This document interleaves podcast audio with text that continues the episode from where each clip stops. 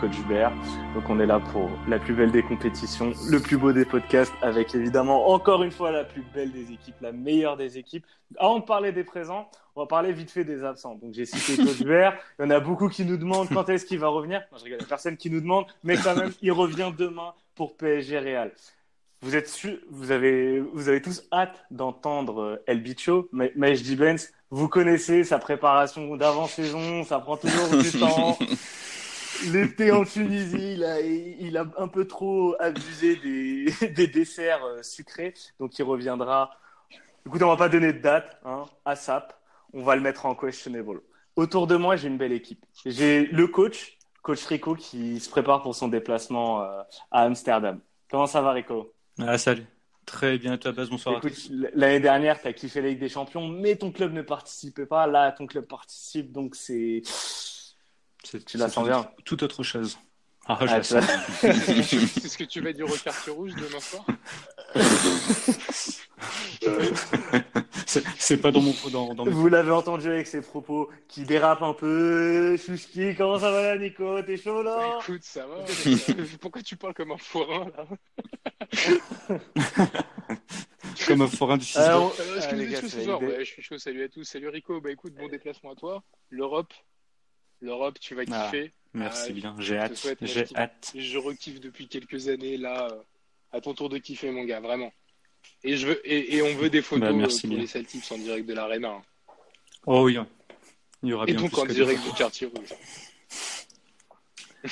Ça, on verra. Qui dit quartier rouge, évidemment, dit forcément Iyad. Salut Iyad, comment ça va?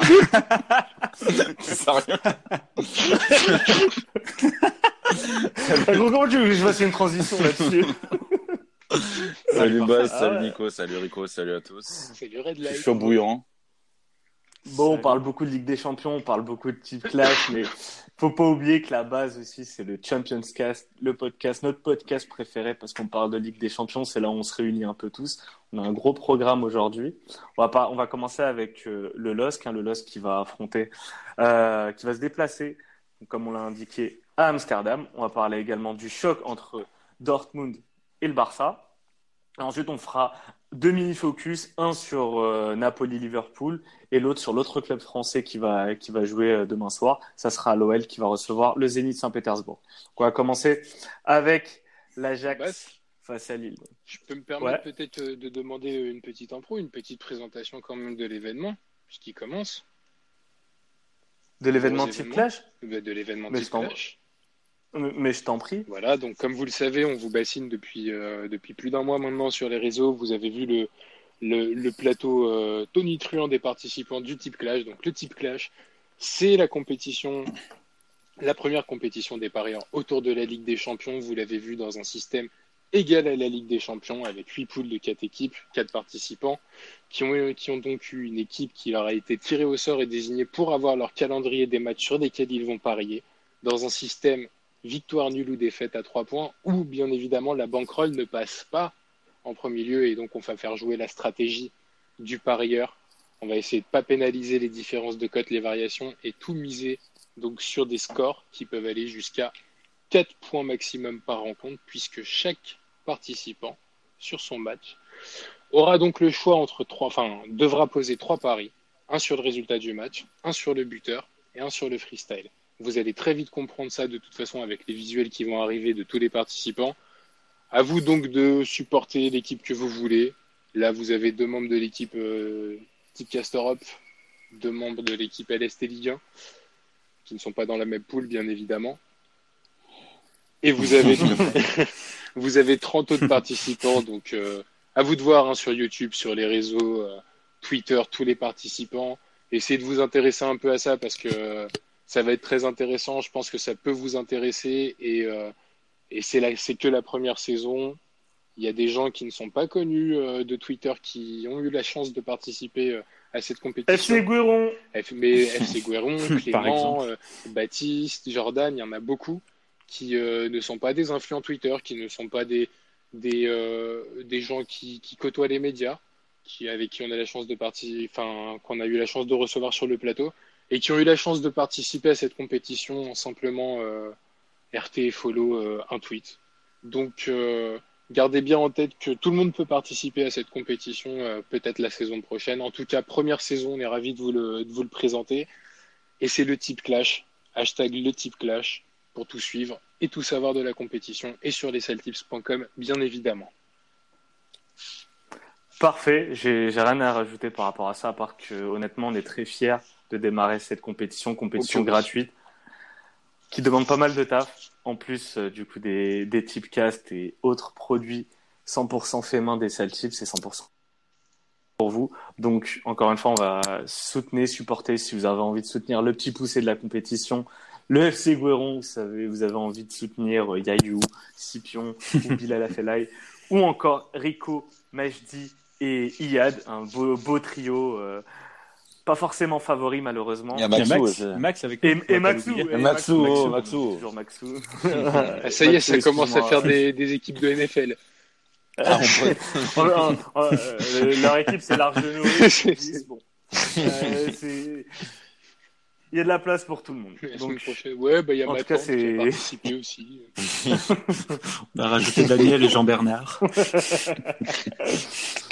En tout cas, voilà, pas mal de, pas mal de fierté. De la fierté, je pense que toi, Rico, tu vas en, ressenti- en ressentir pas mal demain, euh, demain soir euh, dans, le, dans la Johan Arena. Donc, tu vas nous parler euh, d'Ajax Losk, donc toi et Iyad. Donc, j'ai préparé quelques questions pour toi, toi, l'expert euh, lillois. Donc, tout d'abord, question basique, tu connais, tu connais l'Ajax, tu connais la belle histoire de l'Ajax de la saison passée. Est-ce que pour toi, l'Ajax est l'adversaire parfait tactiquement pour, pour le LOSC Clairement, je pense pas parce que euh, j'aurais peut-être aimé qu'on commence par Valence que, que l'Ajax parce que pour moi, du, ce sera à peu près du même niveau, du même niveau que Chelsea.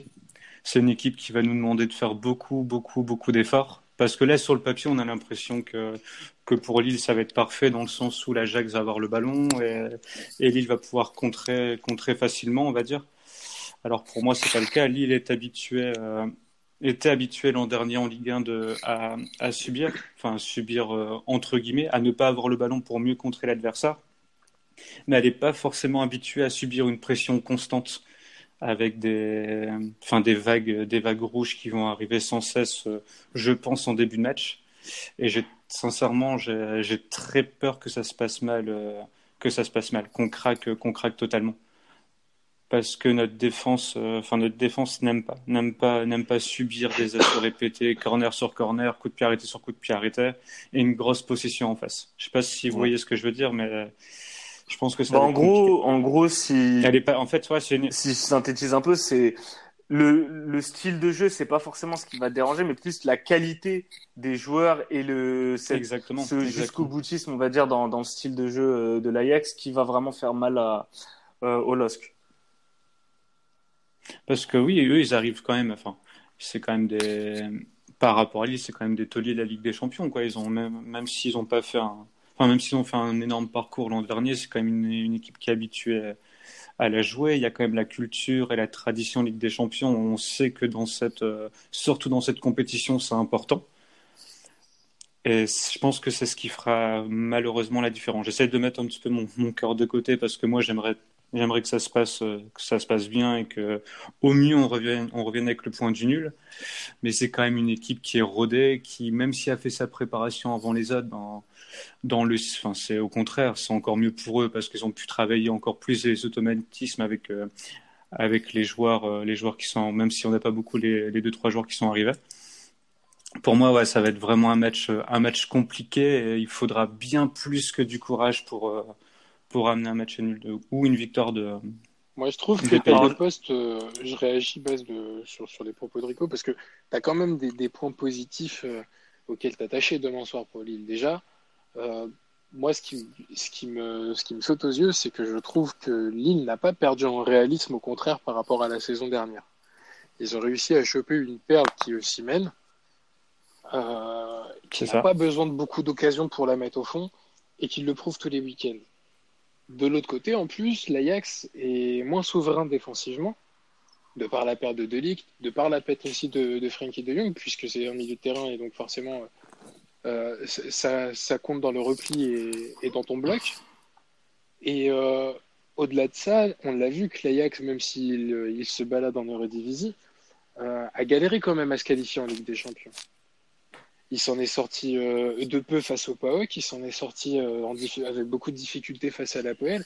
Et tu as quand même des points, de, des, points positifs auxquels tu peux te rattacher pour avoir de l'espoir pour, pour demain. Après, le gros point négatif, c'est que je trouve Lille euh, totalement perdu à l'extérieur cette saison. Et puis, euh, et puis tu as aussi un truc, tu, je, vais rajouter un truc à ce que tu dis, Nico, c'est que la saison dernière, l'Ajax a certes fait un très beau parcours en Ligue des Champions, mais pour le coup, manquait de réalisme à beaucoup de moments. Et surtout, ils se sont. Enfin, et c'était pas dû leur... la défense adverse. Enfin, tu vois, c'est c'est pas la défense adverse qui, qui dépendait de ça. C'est que Bien les sûr. mecs n'arrivaient pas à la mettre au fond. Et leur qualification n'était pas à domicile. Leur, leur, qualification, ils se sont qualifiés deux fois à l'extérieur. Donc, euh, tu as quand même pas mal de points positifs à, à aller chercher euh, demain soir après. Ça reste l'Ajax, ça reste une équipe très offensive euh, et ça reste une équipe que Lille n'a pas l'habitude de jouer en Ligue 1 et on ne sait pas comment va résister le bloc lillois aux assauts, mm. euh, aux assauts répétés des, de l'Ajax. C'est exactement ce qui me fait peur. C'est ce qui me fait peur. C'est pas tant la capacité euh, à se créer des occasions et à, et à planter demain soir. C'est plus la capacité pour pour les pour pour nos défenseurs, pour Ménian et pour pour nous récupérer à répéter les efforts défensifs. Ils sont pas forcément habitués bah, à ça. Je veux dire, demain, tu peux très bien t'en sortir avec un 2-2 en ayant eu trois tirs seulement toi et en ayant euh, concédé deux buts au bout de 19 tirs. ah oui, ça. Et ça, ça sera quelque ça, part une satisfaction. Et puis après, tu as, autre chose, c'est sur, le, sur le statut du club. On se souvient que l'année dernière, après avoir sorti euh, le Real et la Juve, l'Ajax face à Tottenham se retrouvait limite dans un statut de favori. Et, j'ai trouvé, alors sur la première, sur la deuxième mi-temps du match aller, ils arrivent, euh, ils arrivent à tenir parce que Tottenham n'est pas efficace.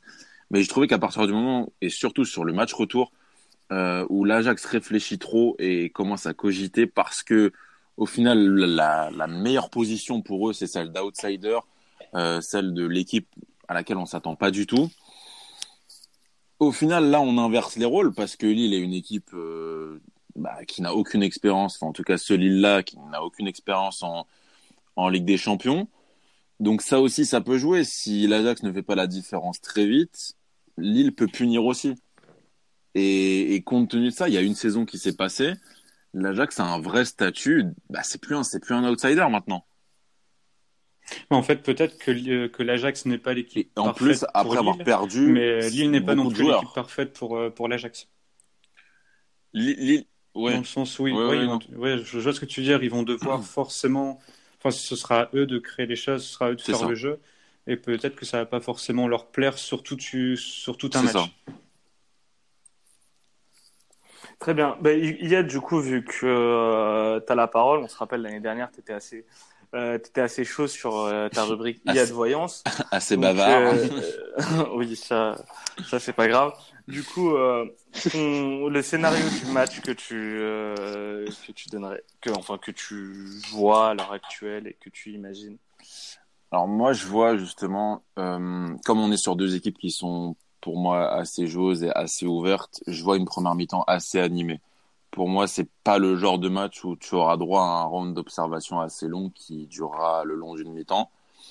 Et ça ira dans le sens de mon tips euh, que, je donnerai par la suite je vois une première mi-temps assez animée et des équipes qui n'ont pas forcément des, de gros repères défensifs. Lille, de par son, son inexpérience en Ligue des Champions, l'Ajax, de par tout simplement sa, sa qualité et son repli défensif, euh, qui ne sont pas habitués forcément à, travailler dans un championnat qui, qui domine des pieds, euh, des pieds à la tête. Donc, je vois une première mi-temps assez animée. je vois l'Ajax ouvrir le score et Lille lui répondre. Après, sur la deuxième mi-temps, justement, c'est là où je me dis que Lille a peut-être un coup à jouer sur le fait que plus les minutes vont passer, plus Lille aura des opportunités parce que l'Ajax, de par son statut, voudra aller faire la différence dans ce groupe-là parce que c'est techniquement la deuxième meilleure euh, équipe du groupe. Et c'est là où Lille, à mon avis, aura un coup à jouer. Et c'est là où se jouera le tournant du match pour moi. C'est euh, 40, entre la 45 et la 60e minute. Et toi, tu penses que Lille a les l'Ajax n'arrive pas à marquer Lille, pour moi, a les capacités. Il faudra être solide défensivement. On a parlé tout à l'heure du fait que Lille n'était pas habitué forcément à subir des dominations qui allaient jusqu'au bout, en fait. Parce que finalement, s'il y a des contres, c'est que on arrive à récupérer la balle au bout d'un moment. L'Ajax a un problème de réussite, certes, mais a de grosses individualités devant. Donc pour moi, le tournant, il est à la 45, entre la 45 et la 60e minute. Et je vois un nul avec plus de 2,5 buts. C'est pas mon tips, mais, mais dans le scénario, c'est comme ça que je l'imagine. Parce que tu parles des qualités. Après, il y a un autre élément qu'il faut toujours prendre en compte, c'est la notion d'expérience. Parce que, parce que ce qui, ce qui m'inquiète dans, dans, chez cette équipe lilloise, en fait, moi, c'est toujours, et tu en as parlé, c'est l'entame du match. C'est à partir du moment où tu démarres le match, toute l'atmosphère qu'il y aura autour de, de, ce premier match de Ligue des Champions pour pas, pour pas mal de joueurs, comment tu vas arriver à encaisser ça? Alors, tu as le premier cas de figure où tu l'encaisses en ne te posant aucune question et en, entre guillemets, jouant ton va-tout et en, en, y allant à fond. Alors, dans ce cas de figure, Lille peut vraiment déranger l'Ajax. Tu as l'autre cas de figure aussi où tu es là, tu caca culotte, comme dirait Jérôme Rotel. Tu stresses, tu as, as, un gros pressing en face de toi, euh, t'es pas habitué à ça, tu sais pas comment gérer. Et je pense que les tips devraient aller sur, euh, sur un but assez rapidement, limite dans la première demi-heure, parce que je pense qu'il n'y aura pas forcément de round d'observation sur, euh, sur ce match. Euh, en général, l'Ajax démarre ses, démarre ses matchs. Oui, mais, regarde, bah, justement. Tambour battant. Oui, mais c'est. Deuxième expression. Ouais. Non, mais c'est justement en ça que je te dis que le tournant, il se, il se trouve après la 45e minute. Pour moi, il y aura les deux équipes ont marqué à la mi-temps. Euh, et du coup, c'est à la 45e, c'est selon l'entame de l'Ajax en fait. Si l'Ajax dicte le tempo, impose le rythme dès le, dès le retour de la, seconde, de la première mi-temps, pour moi, Lille aura beaucoup trop de difficultés pour s'en sortir. Parce que l'Ajax peut enchaîner les buts dans cette période-là qui est fondamentale lorsque, lorsque tu es à l'extérieur et que tu es face à une équipe qui dit que le tempo et qui n'a pas réussi à faire la différence en première mi-temps. Ah, après, oublie pas un autre élément. Rico a parlé euh, du physique. Et le physique, dans, dans ce cas-là, peut être, peut être important parce que c'est le premier match de Ligue des Champions. Euh, on est sur une période post-trêve internationale, début de saison. Euh, il y a pas mal d'équipes qui ont des creux. Oui, mais pas forcément. Ah, mais après, Lille, Lille n'est pas, pas forcément une équipe adepte du dépassement de fonction. La saison dernière, c'est pas une chose qu'ils ont dû faire. Cette année, ils ont, enfin, dès que ça a été compliqué, ils n'ont pas forcément su, euh, comment dire, mettre le peps nécessaire pour renverser les situations. Après, mentalement, je sais que la Ligue des Champions, bah, forcément, tu te, tu te surpasses un peu plus. Mais je suis quand même curieux de voir comment ils vont se, comment ils vont se comporter dans les moments difficiles. Parce que même quand ça allait très bien l'an dernier, enfin, on l'a jamais vu, quoi. Donc, je suis vraiment curieux de voir comment ils vont réagir. Nico, des éléments à rajouter? Toi, tu, m'as parlé aussi d'expérience. Ouais, je parlais d'expérience parce que moi, mon type pour ce match, ça va être euh, Tadic marque sur penalty. C'est coté à 4,50. Pourquoi sur penalty? Parce que je pense justement que la nervosité dans un, dans un stade qui va être quand même qui, qui va être hostile, avec des joueurs qui n'ont pas l'habitude de jouer ce genre de match et pour qui ça va être une grande première euh, pour la majorité d'entre eux. Euh, peut faire euh, peut provoquer justement euh, ce, ce, stress et ce penalty, euh, d'autant plus pour l'équipe à domicile. Et je vais jouer sur ce match côté à 4,50, Tadic marque sur penalty, je vais le tenter parce que si je me trompe pas, c'est le tireur de penalty de Lille. Alors après, attention au facteur X, Mike Millian. Ouais. ouais. C'est quand même en général en Ligue 1 il y a pas mal de pénaux sur les matchs du LOSC. Il y en a pas eu ce week-end. exactement. C'est une équipe qui concède et qui obtient pas mm. mal de pénaux. L'année dernière, c'était l'équipe sur euh, première sur les deux parties euh, de ce classement-là. Ouais, deux, deux, sur cinq matchs déjà cette année euh, pris, enfin concédés ou, ou Et d'ailleurs, point important puisqu'on on est là pour essayer de deviner ce qui ce qui va se passer. Si jamais le penalty arrive dans la première demi-heure de jeu à 0-0, ça va être le gros momentum du match, à savoir s'il est réussi ou, ou raté. Ça va, je pense, conditionner le résultat final. Euh, Magnan te sort un, hmm, Magnan te sort le penalty dans un stade bouillant. Euh, il suffit que tu marques derrière en contre, ce qui est fortement possible. Regarde ce qui s'est passé avec City Tottenham l'an dernier. mhm. ça n'est plus du tout pareil. Donc, euh, beaucoup de facteurs X, bien évidemment, c'est toute l'indécision du, du sport, mais je vais quand même euh, faire confiance à, à mon cousin. Après, je, rajouterais un élément. Je parlais du physique et on a parlé de l'expérience. De toute façon, pour moi, ça va être le fil conducteur lillois sur euh, toute la durée de ce match. Que ce soit de la manière dont tu entames le match, où tu acceptes les premières minutes de, pressing de, de l'Ajax, à ensuite comment tu vas gérer tes contres, comment tu vas être capable d'accepter même d'encaisser un but. Ça va vraiment être la problématique côté côté lillois.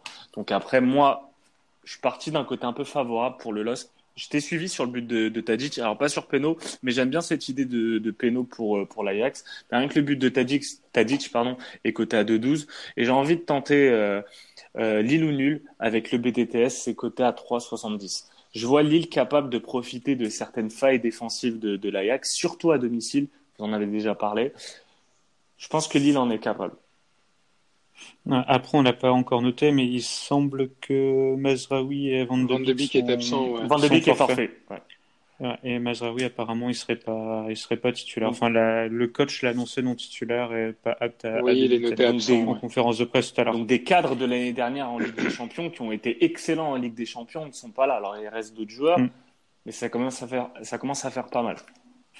Après, moi, si je peux me permettre de rajouter une chose, euh, je pense que quoi qu'il arrive, euh, Galtier va, il va conserver son, son 4-2-3 avec deux, deux, récupérateurs euh, qui, vont, qui, vont, qui vont faire que ça, entre, entre guillemets. Mais par contre, il y a un point qui. Enfin, il y a un, un joueur qui, qui va conditionner le, le match. Pour moi, c'est soit la présence, enfin, deux joueurs, pardon, soit la présence d'Arojo ou soit la présence de Yassidje. Donc il faut savoir que si c'est Arojo qui joue, je pense que c'est une équipe qui va accepter beaucoup plus, enfin d'être beaucoup plus bas et, de jouer qu'en contre, uniquement en contre parce qu'Arojo il va, il va compter sur Bamba et Arojo pour faire les différences sur les côtés. À l'inverse, s'il fait jouer Yassidje, je pense que ce sera euh, en, enfin, dans l'espoir d'avoir quand même des temps forts euh, dans le camp, dans le camp de l'Ajax. Et ça, je pense que dès le début, enfin, dès, la présence des compositions officielles, on aura une forte indication sur, euh, sur la tournure du, au moins du début de match de la première mi-temps. Et tu vois, je mettrai un point d'interrogation aussi sur une autre individualité lilloise, c'est Iconé. Euh, après sa sélection, il y a pas mal de choses. J'ai pas aimé son attitude lors du dernier match. Euh, C'était face face à Angers. Angers. Euh, Moi non pas mal de contre-attaques. Il a, il a cherché à faire la, la différence par lui-même attention, la Ligue des Champions, ça peut aussi, ça peut aussi faire changer l'état d'esprit de certains joueurs, surtout dans un projet où tu veux te montrer pour avoir un gros transfert la saison prochaine, trouver un gros club. Attention là-dessus. Bah, la, gestion des, des, émotions, elle sera, elle sera très importante du côté, du côté Ce qui était fort côté Lillois l'année dernière, c'est que tu avais un gros collectif, mais tu avais une certaine hiérarchie avec Pépé qui était vraiment l'individualité au-dessus de cette hiérarchie euh, offensivement. Mhm. Pépé parti, j'ai l'impression que chacun essaye de, de tirer la couverture de son côté, en particulier il connaît. Enfin, je ne veux, pas, je, veux pas me baser que sur le dernier match du, du LOSC, mais voilà, c'est ma, c'est ma crainte par rapport à, à ce match-là. Parce que on, ça peut gâcher en fait toutes les belles choses qu'on a vues côté, côté LOSC collectivement, à partir du moment où chacun a envie d'être le héros, surtout sur un match comme ça où tu vas avoir des contre-attaques, tu vas avoir, tu vas avoir des opportunités. Lille va en avoir. Ça, c'est, ça, c'est clair. Mais c'est comment tu vas les gérer, comment tes individualités vont les gérer. Et gros travail pour Galtier, du coup. Exactement. Bah, même, ce, même dans la composition, euh, enfin, dans le 11 type, tu as quand même des postes où, euh, Enfin, il n'y a pas un 11 qui s'est dessiné euh, aussi rapidement que l'année dernière. Là, Arojo peut très bien débuter. Il y a Silje pareil. Et au milieu de terrain, il peut aussi bien mettre la doublette euh, André Renato Sanchez et la doublette André euh, André Soumaré. Hmm. Ça aussi, c'est une incertitude. On ne sait pas comment, comment il va jouer. Bah, les quatre défenseurs, on les connaît. Il va faire jouer Sanchez. Il va mettre. Ben, par, rapport, par rapport au turnover d'Angers, je pense que oui. Après, Soumaré, il a tellement fait un gros match. Je pense. T'es pas à l'abri de d'avoir un coup avec euh, Sanchez Soumaré aussi.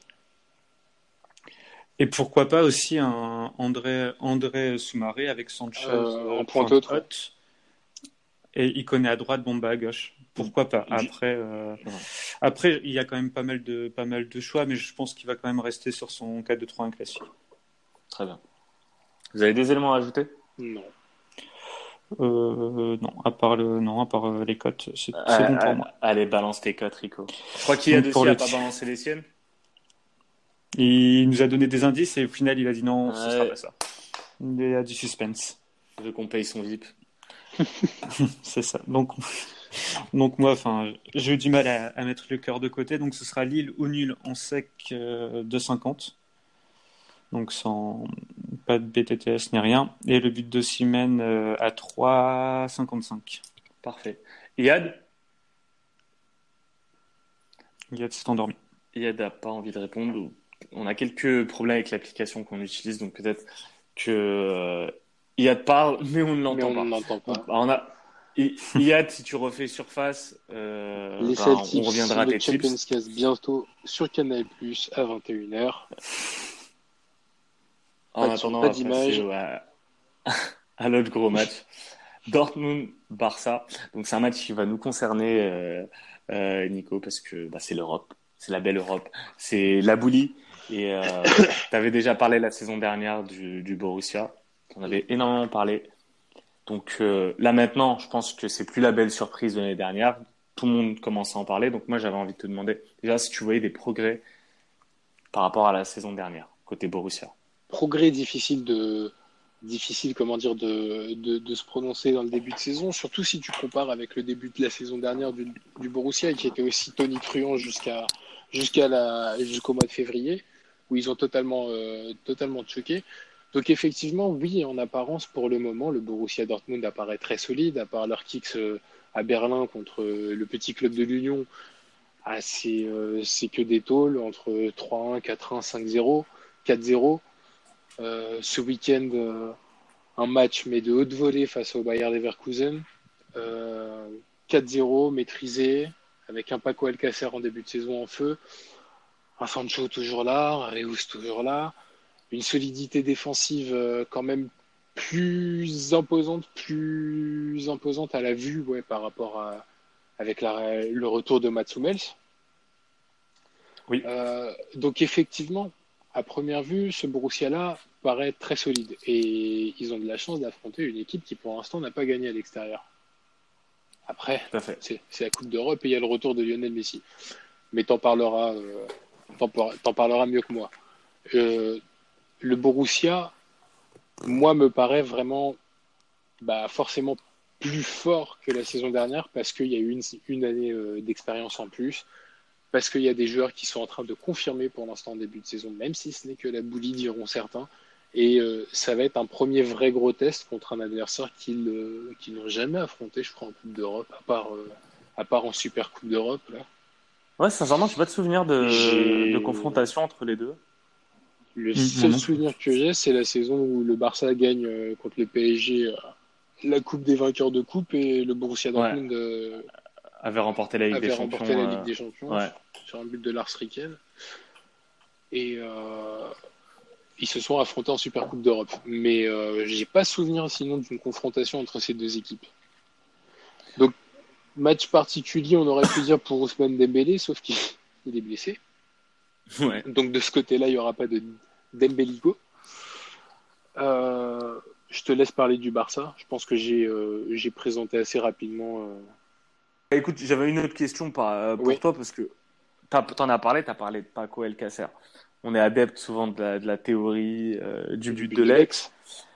Paco Alcacer, honnêtement, à l'heure actuelle, il fait partie euh, des meilleurs neufs du monde. Je pense qu'on peut, on est d'accord là-dessus. Il enchaîne les buts en termes de régularité. En Ligue des Champions, l'année dernière, il avait, il avait été, il avait été bon. Euh, après, sur la double confrontation face à Tottenham, j'ai pas souvenir qu'il ait vraiment été au top. T'as une Je gestion veux aussi. dire cash. T'as t'as une Oui. gestion aussi bizarre du cas euh, du cas Alcacer la saison dernière qui ne semble plus y avoir cette Oui, année. Il y avait souvent des, des, des, des- il jouait des mi-temps en fait. Mais ce qui est incroyable, c'est que même avec la, la Roja, il, il démarre pas démarre titulaire, il rentre. il rentre, il il marque. marque. C'est, Ouais. mais il, il est vraiment bon. Il, il est vraiment bon. Il n'y a qu'à voir son sens du déplacement, il n'y a qu'à voir son sens de la finition. C'est Sancho, et puis Sancho le régale. Ouais. Honnêtement, quand t'as Sancho Reus qui t'entoure, euh, c'est- pas malheureux. c'est, franchement, euh, franchement, il y a pire. Là, ce week-end, tu marques, euh, tu marques encore un but. Alors, il fait pas marquer, je crois. C'est vrai que c'est pas, c'est pas vraiment son rôle, il est finisseur. Mais je veux dire, dans derrière lui, tu as quand même une ligne qui est là pour l'alimenter. Euh, c'est, je crois, c'est Julian Brandt qui joue, ouais. qui joue à gauche. C'est quand même, euh, c'est quand même assez conséquent et d'autant plus que tous ces joueurs-là marquent et sont décisifs. Offensivement, il n'y a absolument rien à dire du côté de Dortmund. La vraie question, c'est défensivement et le vrai test, le vrai premier test, ça va être demain parce que tu peux t'en prendre trois par accident euh, contre l'Union Berlin, ça arrive. Mais ils encaissent souvent des buts. À part ce week-end, ils, ils encaissent souvent un but dans leur match, même s'ils en marquent énormément. Et le problème, c'est contre une équipe comme le Barça et surtout le Barça de Valverde, si tu marques des buts, tu as intérêt à marquer vraiment beaucoup de buts. Mais tu vois, le, cas de, Paco Alcácer, honnêtement, j'ai du mal à, me l'expliquer parce que on en parlait déjà à l'époque hein, quand on avait notre quand c'était les Celtics avant avant qu'il ait les Celtics, Paco Alcácer, je l'avais découvert à Valence, c'était un buteur exceptionnel en, en Liga. Alors il ne marquait pas une trentaine de buts par, par saison. Juste préciser, hein, quand je dis qu'il faut marquer beaucoup de buts, c'est faut leur mettre une tôle pour les pour les calmer parce que sinon ils sont solides défensivement. Si tu encaisses le premier but, t'es mal contre ce Barça là. Et donc, pour, euh, pour revenir à Paco Alcacer, il a eu son choix de carrière qui l'a mené euh, au Barça. Intégration ultra compliquée. En plus, voilà, tu es remplaçant euh, du meilleur neuf de, cette décennie, enfin du meilleur neuf scoreur de, de cette décennie qui est Luis Suarez.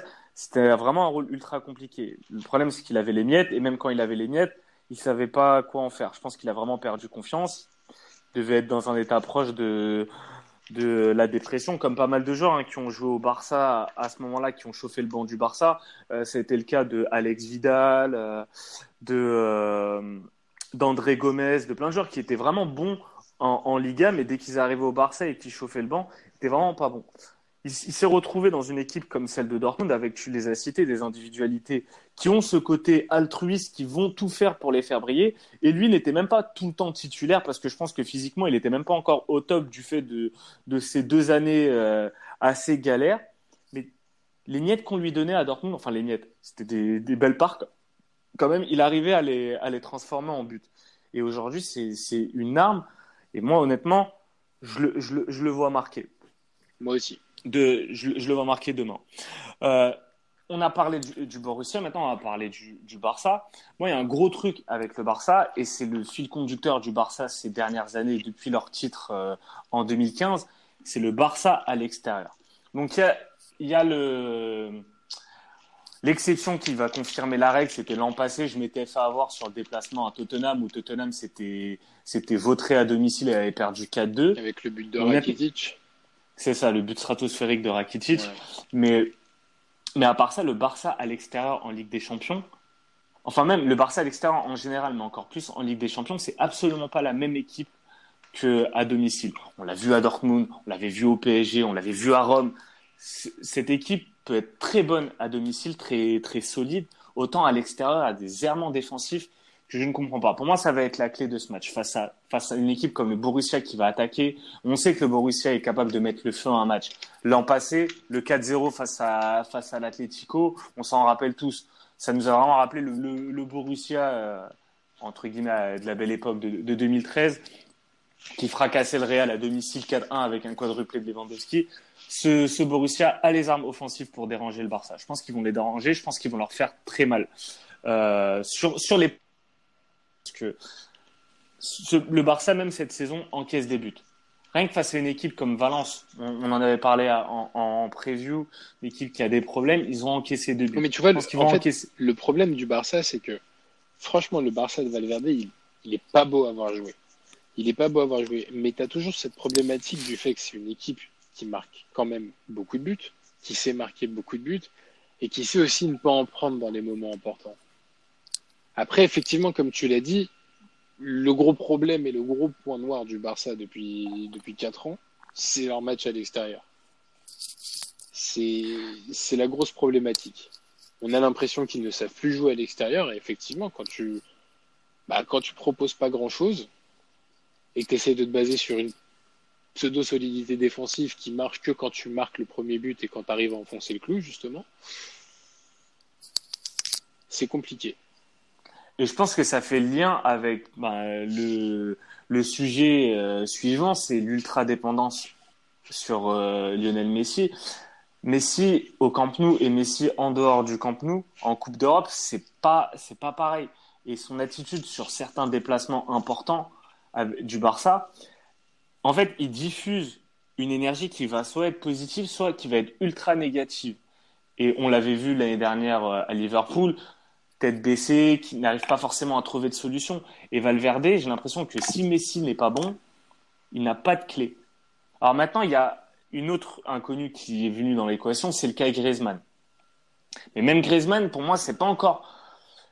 C'est un, un, excellent joueur de championnat, mais en Champions League, il a trop peu de matchs référence. Il a une demi-finale euh, face au, Bayern de Munich où il fait un excellent match, mais c'est pas encore le mec vers qui tu vas tourner dans un match compliqué à l'extérieur. Et même d'autres cadres, les Busquets, Piqué, ces mecs-là à l'extérieur, ils n'ont pas le même impact qu'à domicile. Et c'est là où Valverde, je pense qu'il a énormément de mal, c'est que à partir du moment où il a une équipe qui est assez solide, mais qui dépend énormément de ses individualités, donc Jordi Alba, Messi, etc. À partir du moment où ces individualités perdent un peu le fil à l'extérieur, tout son, socle collectif s'écroule et on se rend compte qu'il n'y a pas vraiment de fond de jeu ni de fil conducteur. Alors, il y a eu l'ajout de, de, de Frankie de Jong, il y a eu l'ajout de l'anglais l'année dernière, celui de Griezmann.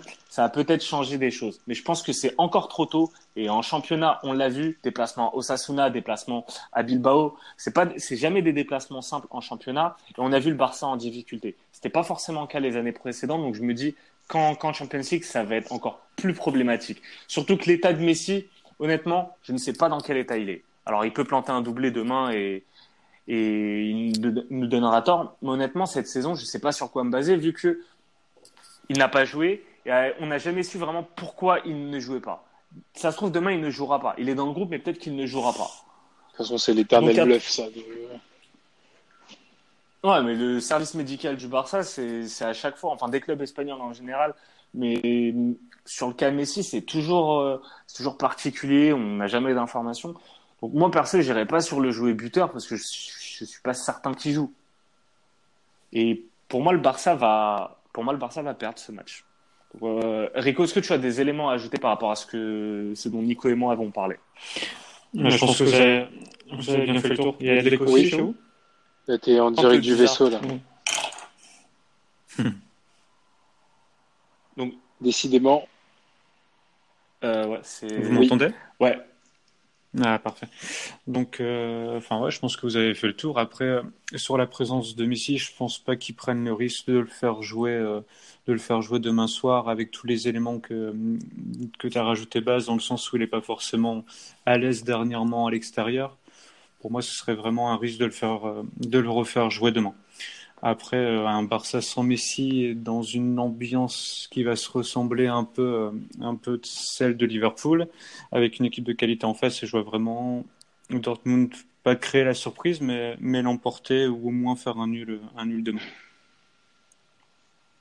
Je pense normalement qu'on va kiffer demain. Ce match, enfin, toi, tu, tu seras à Amsterdam.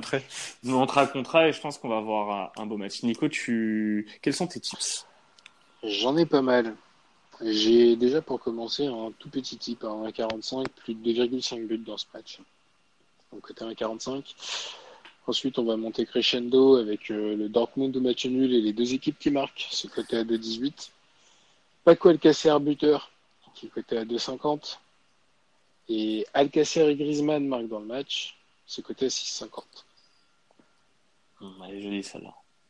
Euh, donc moi je vais dessus sur Paco Alcacer, Paquito Alcacer buteur et j'ai également Dortmund nul et plus de 2,5 buts c'est coté à 2,60. Rico. Donc moi j'ai juste euh, Dortmund au nul et les deux équipes marquent côté à 2,10 et, euh, et le but de Sancho à 3,10. Ah pas mal celui-là. Parfait. Malheureusement, on ne pourra pas compter sur Iyad parce qu'il ne peut pas, peut pas parler. Donc, euh, je vous laisse imaginer pourquoi il ne peut pas il parler. Il n'a pas payé son en attendant, on va se faire un petit focus rapide sur, euh, sur les deux autres euh, affiches. La première, c'est celle de l'Olympique lyonnais qui va rejoindre le Zénith. Moi, l'OL, toujours dur à cerner. Le Zénith en Ligue des Champions, encore plus dur à cerner. Donc, euh, je vous laisse. Match piège dans lequel je ne, je ne me tenterai pas une analyse parce que Lyon a très bien commencé sa saison et ça s'est très vite estompé. On a très, vite, très vite vu euh, les faiblesses, euh, notamment défensives, sauter aux yeux.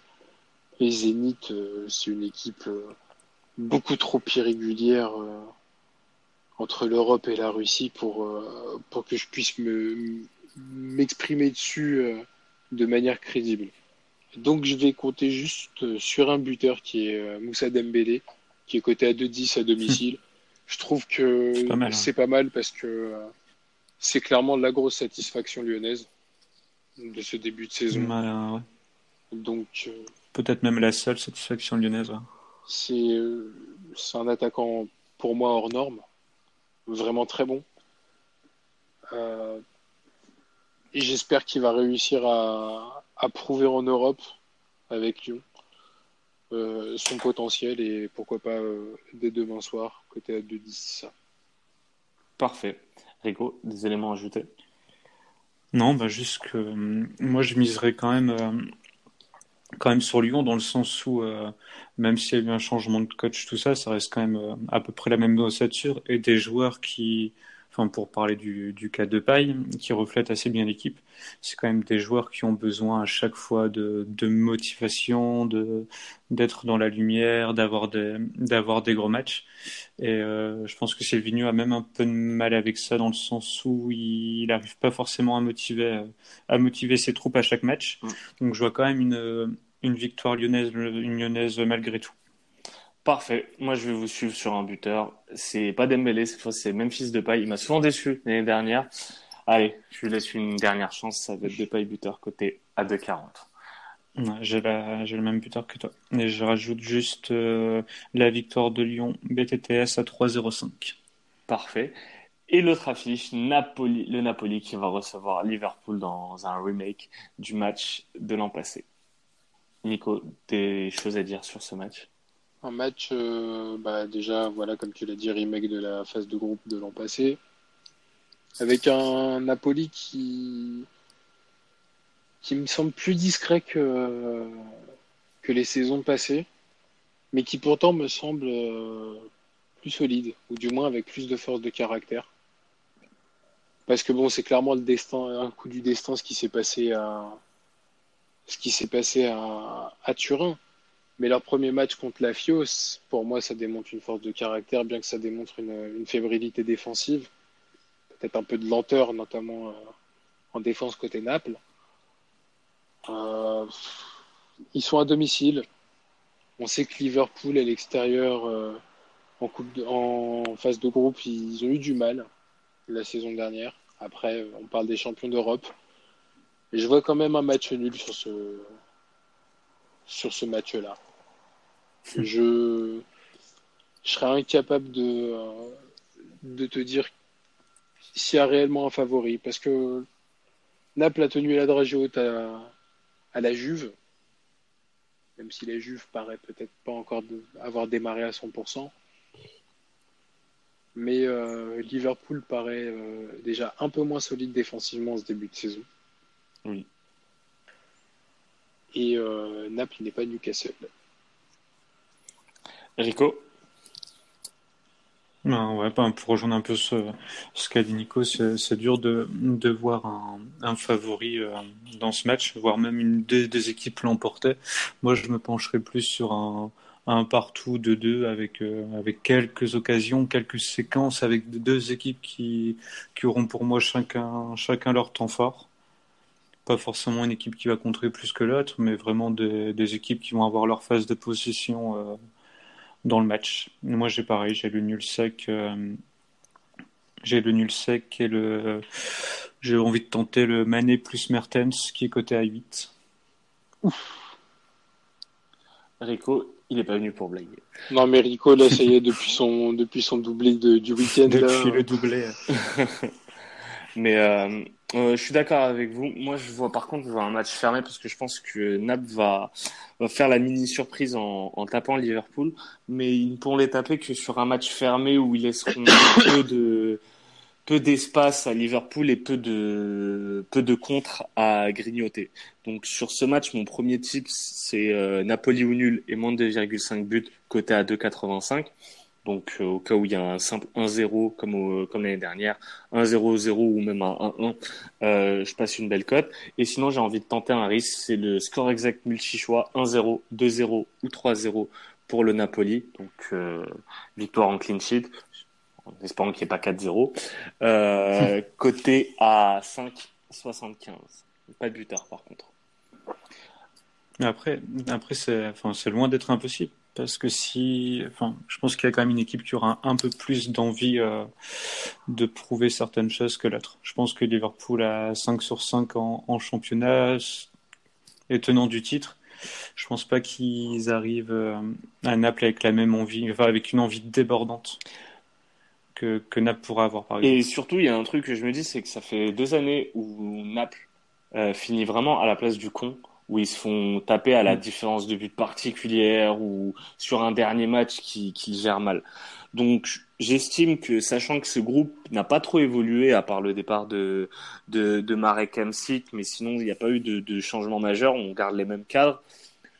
J'estime que les mecs vont quand même à un moment donné apprendre les euh, tirer des leçons du passé et apprendre de leurs erreurs. Donc ça va commencer avec ce match et j'espère que ça va continuer sur les suivants. Donc une grosse victoire, une victoire intelligente avec un Carlo Ancelotti qui va savoir comment comment euh, comment faire déjouer Liverpool. Il y a de voir la victoire de Naples euh, côté à 2,95. Ouais, ouais je, de toute façon je citerai c'est pas. Très bien en, re en remerciement euh, pour sa magnifique à la, prestation. À la fin du générique. Elle sera dans le générique, c'est beau. T'attendras, yallah, yallah. euh, donc on va terminer. Il va, il va enregistrer un truc sur le dictaphone de son téléphone. Alors, Inter Milan, Slavia Prague. Alors, bah justement, Inter de Milan. Enfin, Inter Milan. Slavia Prague. Nico, tu as quelque chose Romelu quelque Lukaku, chose buteur, côté à 2-0. 2-0-8, on est d'accord. Euh, Rico, tu as Lukaku aussi?